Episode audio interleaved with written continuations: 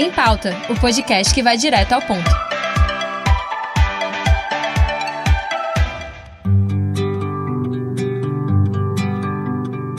Essa produção do programa Em Pauta é uma série de podcasts sobre o meio ambiente. Todos os episódios são produtos do Newslink, laboratório de prática e extensão do curso de jornalismo da Universidade de Fortaleza. Terra,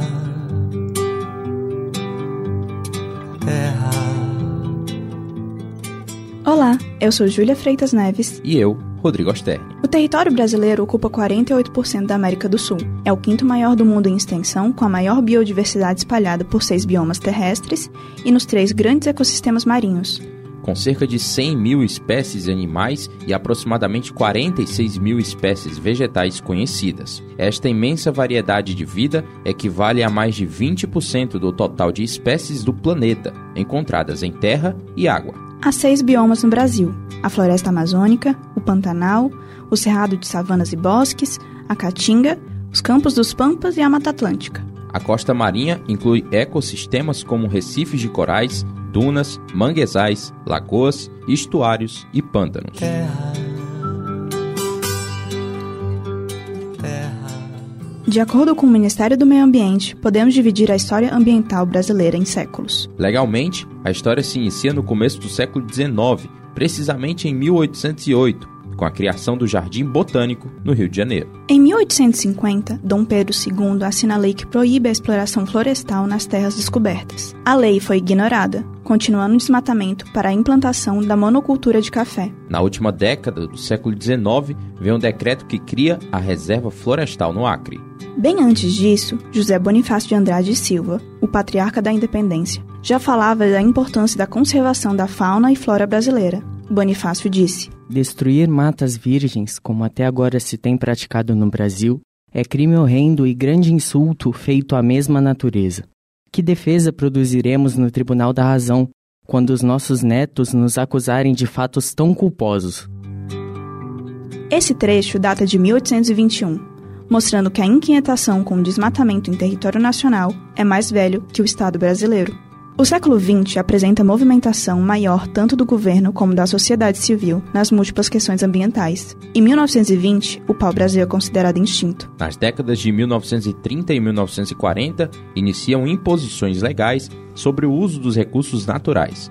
Houve a primeira Conferência Brasileira de Proteção à Natureza e Código Florestal, Água e Pesca. Na segunda parte dos anos 1960, tem o segundo Código Florestal, a Lei de Proteção à Fauna e o Estatuto da Terra. A partir de 1970, há um aumento significativo na luta do movimento ambientalista e conservacionista, além do foco nos efeitos climáticos devido à industrialização e luta dos povos indígenas. A delegação brasileira na Conferência de Estocolmo declara que o país está, abre aspas, aberto à poluição, porque o que se precisa é dólares, desenvolvimento e empregos, fecha aspas. A Universidade Federal de Pernambuco inicia uma campanha de reintrodução do pau-brasil, considerado extinto em 1920. Importante ressaltar que durante as décadas de 1980, 1990 e 2000, houve um impulso na área de educação ambiental, uma tentativa de trazer esse assunto para as salas de aulas dos primeiros e segundos graus brasileiros. Na década seguinte, temos a Política Nacional do Meio Ambiente e a lei que criou as estações ecológicas e áreas de proteção ambiental. Cria-se também o CONAMA e a Lei de Ação Civil Pública. Nos últimos três anos, os anos 1980, temos Paulo Nogueira Neto representando o Brasil na Comissão Brundtland, a criação do IBAMA e do Fundo Nacional de Meio Ambiente no Ministério do Meio Ambiente. A Constituição Cidadã contém, pela primeira vez, um capítulo exclusivo para o meio ambiente. Também em 88, há o Plano Nacional de Gerenciamento Costeiro. Ao longo de 90 anos, a política ambiental brasileira se fortalece. Há a criação do Ministério do Meio Ambiente e da Lei da Política Agrícola. O Brasil também assumiu liderança em fóruns internacionais, como na Convenção da Diversidade Biológica, que foi assinada durante a ECO 92. Na segunda parte da década, há a Política Nacional de Recursos Hídricos e a Lei de Crimes Ambientais. Chegamos aos anos 2000. O início do novo século é marcado pela criação do Sistema Nacional de Unidade de Conservação da Natureza.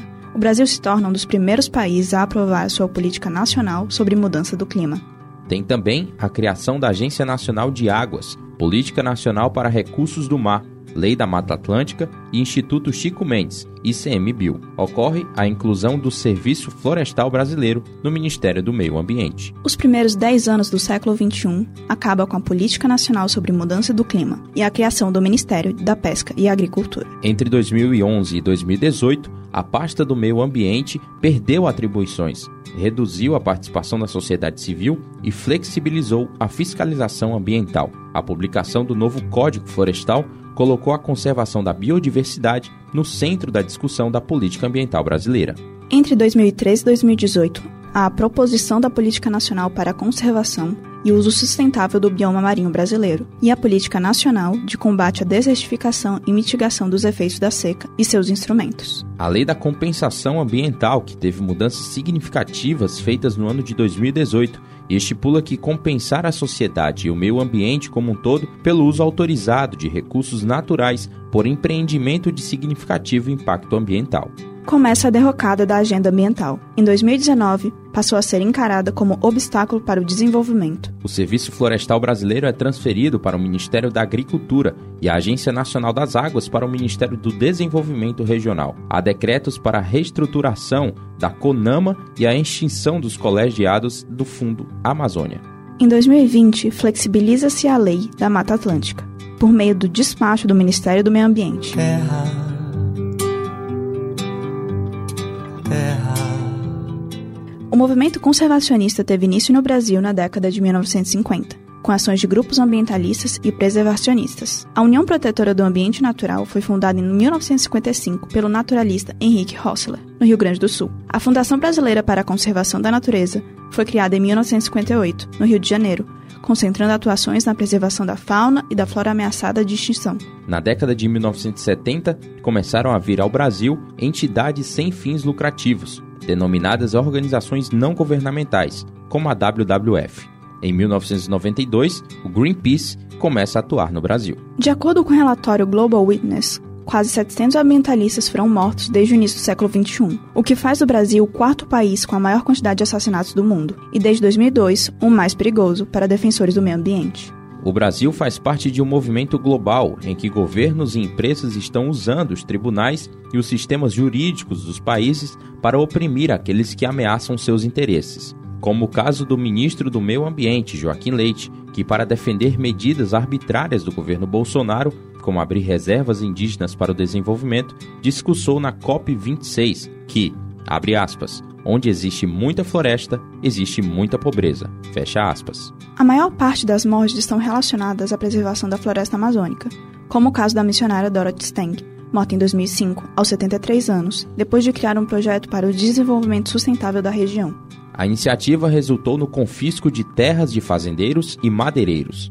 O assassinato foi encomendado pelos fazendeiros Vitalmiro Bastos de Moura, o Bida, e Regivaldo Galvão, conhecido como Taradão. Regivaldo só foi preso 14 anos depois do crime.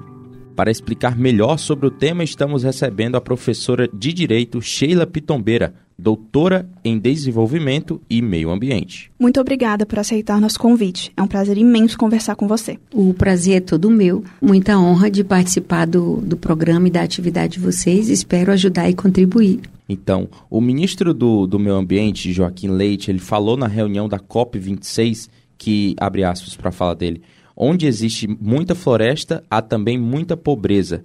Qual é que é a sua percepção dessa fala e os impactos legais que essa fala pode causar? Normalmente, onde se vê muita floresta, há, na verdade, muita riqueza. Né?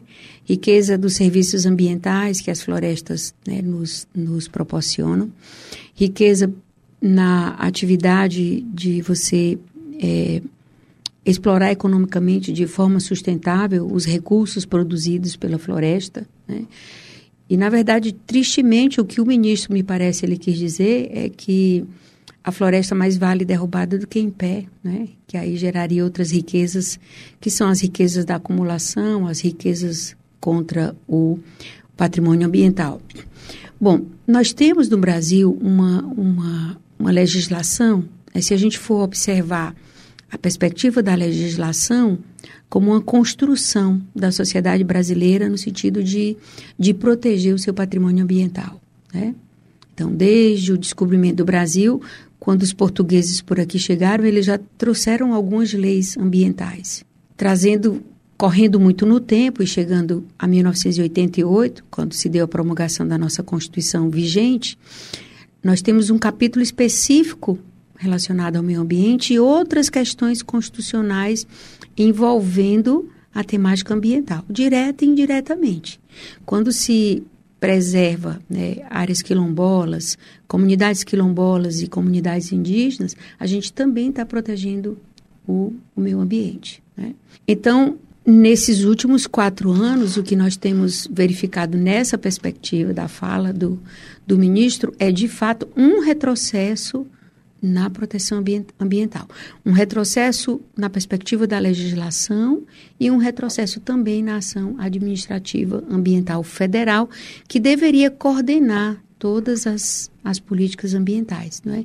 Então, tristemente, temos o balanço negativo. O Ministério do Meio Ambiente, criado em novembro de 1992, tem como missão promover a adoção de princípios e estratégias para o conhecimento, proteção e recuperação do meio ambiente, uso sustentável dos recursos naturais, a valorização dos serviços ambientais e a inserção do desenvolvimento sustentável na formulação e na implementação democrática de políticas públicas, em todos os níveis e instâncias de governo e sociedade. Isso é um texto que a gente tirou do próprio site do Ministério do Meio Ambiente. Mas, recentemente, nos últimos quatro anos, há um desmanche das leis ambientais. Legalmente falando, podemos recuperar o desastre que foi feito? Podemos, né? Tudo que, que é destruído, mesmo com uma guerra, depois é possível se reconstruir. Mas a reconstrução de todo esse arcabouço legislativo, de todas essas políticas, ela também é importante a gente lembrar, ela não é uma construção só do, do executivo ou do ministério. Ela deve contar com a participação e a colaboração efetiva de toda a sociedade, tá? Não é à toa que no texto constitucional brasileiro ele diz que cabe, né, compete ao poder público o dever de preservar e proteger o meio ambiente, mas também a coletividade. Então, a, a sociedade ela, ela é uma, um agente atuante nesse contexto. Por onde começar, né? Que é a grande pergunta. Por onde recomeçar toda essa reconstrução?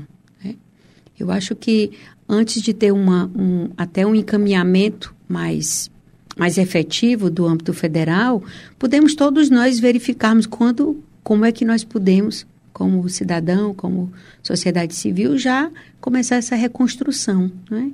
criticando essas posturas oficiais institucionais contra o patrimônio ambiental, realizando as nossas cobranças no âmbito que nos compete, né? Sim, existe coleta seletiva na sociedade, coleta de resíduos? Não, não existe. Por que não existe? Qual é a explicação? Né? Quando ela será implementada?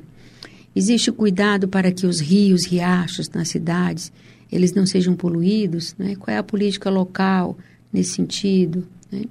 Nós temos mais áreas que são destinadas nas nossas cidades a grandes prédios ou áreas a praças, né? a preservar riachos e rios.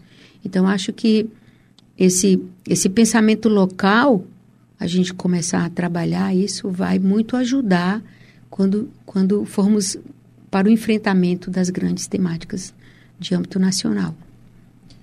É, como a gente pode aprimorar a legislação na questão que toca nas penalidades em relação a crimes ambientais? Como você acredita que a gente pode aprimorar essa questão?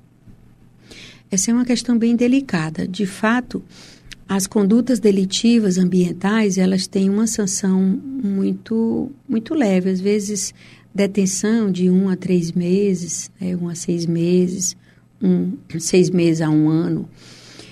E a primeira questão é, de fato, a gente valorar o recurso e o bem ambiental como sendo um, um, um um item né, tão importante como tudo que a gente preza na vida. Né?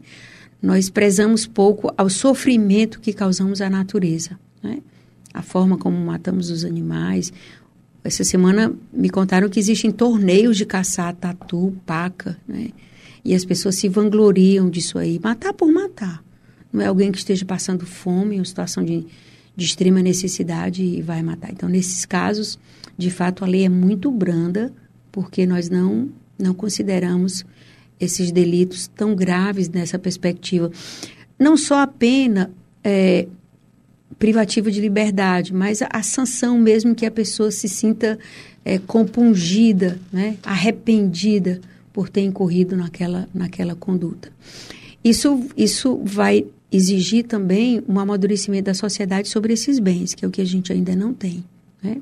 A primeira vez que se fala, o primeiro argumento que se fala nessa, nessa punição, nessa sanção ser mais é, pedagógica, as pessoas dizem, mas você vai tratar melhor um, um, um tatu e uma criança que está passando fome? Não. Então, assim, as nossas desigualdades sociais, elas nos levam a não ter é, empatia com o nosso ambiente. Então, essa fica uma luta difícil né, de ser equilibrada nesse sentido. O projeto de lei que dispõe sobre a regularização fundiária das ocupações incidentes em terras situadas em áreas da União, que pode permitir a grileiros a legalização de terras apropriadas ilegalmente, tem um status atual de aguardando apreciação pelo Senado Federal. Qual impacto legal isso terá na conservação do meio ambiente e nos direitos indígenas? Esse impacto é devastador, né? devastador porque as terras indígenas, das comunidades indígenas, elas serão certamente um alvo, um alvo fácil na expansão desses desses limites. Né? A terra em si, o tratamento dela vai ser dado como um grande negócio e não como um, um instrumento de promoção da, da igualdade, da redução dessas desigualdades, da eliminação da, da pobreza, porque os grandes espaços, lógicos serão para os grandes empreendimentos e não para quem não tem sequer onde morar. Né? Então, isso é uma, é uma questão muito delicada. Agora mesmo estava numa qualificação de uma aluna sobre essa perspectiva de se ter um cadastro sobre o patrimônio imobiliário público para exatamente viabilizar uma transparência e uma publicidade sobre essa dominialidade, ou seja, sobre esses imóveis que são públicos e a forma como o poder público vai destiná-los né? que seria uma forma mais transparente de todos verem, ué, por que, que aquele terreno que tinha uma comunidade ocupando, ele agora é um grande prédio, e aquelas pessoas foram para onde? Ué, por que, que aquilo estava destinado a uma praça, a um posto de saúde e agora tem um prédio, né? Então, essas questões, elas, elas, elas merecem e devem ser bem debatidas e combatidas no, no contexto social. Sheila, uma das informações que a gente se deparou ao fazer a pesquisa para esse podcast foi a Amazônia Legal. Só que eu não entendi muito bem o que seria a Amazônia Legal. O que define ela legalmente? Falando. É, uma, uma questão bem interessante, Júlia. A, Amazônia, então, assim, a floresta amazônica, ela tem a floresta dentro do Brasil e fora do Brasil, né? Nos países é, vizinhos à, à Amazônia brasileira, eles também têm floresta amazônica. O que, e, e, tem todo esse bioma, o que se trata de Amazônia Legal é de fato uma lei. Na lei que, que substituiu o Código Florestal, a lei de 2012, ela vem repetindo essa, essa, essa previsão legal de estabelecer uma área que seja a Amazônia Legal, onde exatamente se observa uma predominância do bioma né, amazônico, certo? Então, essa área pega toda a região norte, é, Amapá, Rondônia, Roraima, Acre, Amazonas, Pará, mas ela também pega um pedaço do Tocantins e do Mato Grosso. Então, por quê? Porque para esses estados há, um, há, há a presença da Amazônia. Então, chama-se Amazônia Legal.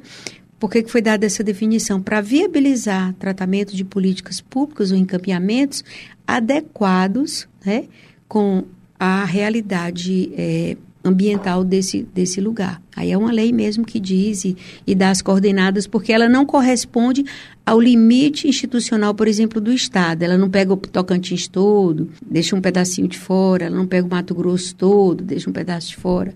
Nesse sentido. É, é para ter um controle maior sobre a área daquele bioma, não estadual, então? Sobre a área do bioma como todo, como uma área geral, né? E aí, Entendi Questões, por exemplo, relacionadas à reserva legal, que é um pedaço, uma, uma área da propriedade privada, que, que ela deve ser resguardada com a vegetação nativa. Então, esse percentual da reserva legal, ele é maior se a terra privada estiver situada na Amazônia Legal do que se estiver situada, por exemplo, no Nordeste brasileiro, né? Então, aqui é 20%, lá, em razão dos cursos d'água e tudo mais, ele chega a ser 80%. Mas esses 80% são abatidos também se tem rio, se tem margem de rio, né? Então, vai depender de cada, do cadastro é, ambiental rural de cada imóvel. Em outros episódios, Sheila, a gente abordou a questão do, da violência, dos crimes que são cometidos, sobretudo com, contra ambientalistas, né? É, essas pessoas que prezam por essas reservas ambientais. Eu queria que você tentasse explicar para a gente por que, que esses crimes acontecem. Já, essas pessoas ficam impunes, né? Já que essas pessoas estão impunes. Até hoje, muitas pessoas estão impunes por terem cometido esses crimes contra ambientalistas. Por que, que isso acontece? Se a gente for bem observar, na verdade, essas pessoas têm muito medo. Né? Quem mata tem medo. Quem, quem, quem faz uma violência contra a mulher, contra idoso, né? tem medo. Né? Parece não, mas tem medo. Então, tem medo do que em relação ao ambientalista? Tem medo da propagação da ideia. Né? Um ambientalista, a propagação é uma propagação de ideia de paz, de harmonia, de convivência harmoniosa, de não concentração de renda de usar o recurso daquilo que a natureza lhe oferece de uma forma sustentável, ou seja, se você tem um, um, um universo de árvores, você não, não destrói, você não desmata para poder ter um lucro imediato. Você vai usar aquilo que aquela vegetação lhe dá. Né? Essa ideia, esse pensamento, né, é um pensamento muito apaziguador, é um pensamento de união, é um pensamento que vai desagregando os interesses econômicos de concentração de renda e de negócios. Né? Há um tempo atrás, foi feito um levantamento pelo Ministério Público Federal sobre a grande criação de, de, de gado e criação bovina, produção de carne para exportação no Brasil. E pasme, essas concentrações elas se davam em seis ou sete frigoríficos para o Brasil todo, invadindo áreas de toda a Amazônia Legal, tá? E mais áreas do, do centro-oeste que não estão na Amazônia Legal. Então, é uma concentração de renda, de interesse muito poderosa, né? que às vezes a gente não, não se apercebe como, essas, como essa, essa, essa linguagem vai se infiltrando. Então, o ambientalista ele vem num discurso diferente. Né? Ele vem no discurso do compartilhamento, da solidariedade ambiental, do cuidado com a natureza, do cuidado com o outro ser vivo indistintamente. Não precisa ser um ser humano, é um ser vivo, na harmonia entre tudo isso. Né? Então, esse discurso é um discurso muito perigoso, porque é um discurso de conscientização, de apaziguamento, né? de luta sem armas. Aí então vem um tiro e acaba fulminantemente. E de fato, nós temos uma dificuldade na aplicação da sanção contra essas pessoas e, sobretudo, contra os mandantes. Conversamos com a professora Sheila Pitombeira. Agradecemos novamente a sua participação. Muito obrigada, Sheila. Eu que agradeço. Foi um prazer muito grande e, e sempre que precisarem, né, discutir outras questões ambientais, eu estou à disposição. A temática ambiental é uma temática que, que de fato faz a gente se agregar com tudo que nos une no planeta, né, com tudo que nos une em relação aos outros e, e mostra como nós somos agentes né, do contexto do ciclo da vida, como todos os outros seres vivos. E às vezes pensamos que somos eternos, imortais, né? Mas a imortalidade vai ficar nas boas ideias de apaziguamento né, ecológico, ambiental. Agradecemos aqui a presença da Sheila. Ao final de cada episódio, teremos dicas de conteúdo para você se familiarizar com os assuntos tratados aqui por nós. Hoje indicamos o documentário Como Mudar o Mundo, a história do Greenpeace. Não deixe de acessar o portal do Newslink em www.portaldonic.com.br ou nos seguir no Spotify e YouTube. O podcast Em Pauta teve a produção de Júlia Freitas Neves, locução de Júlia Freitas Neves e Rodrigo Osterne, gravação e edição Kiko Gomes e orientação da professora Kátia Patrocínio. Em Pauta, o podcast que vai direto ao ponto.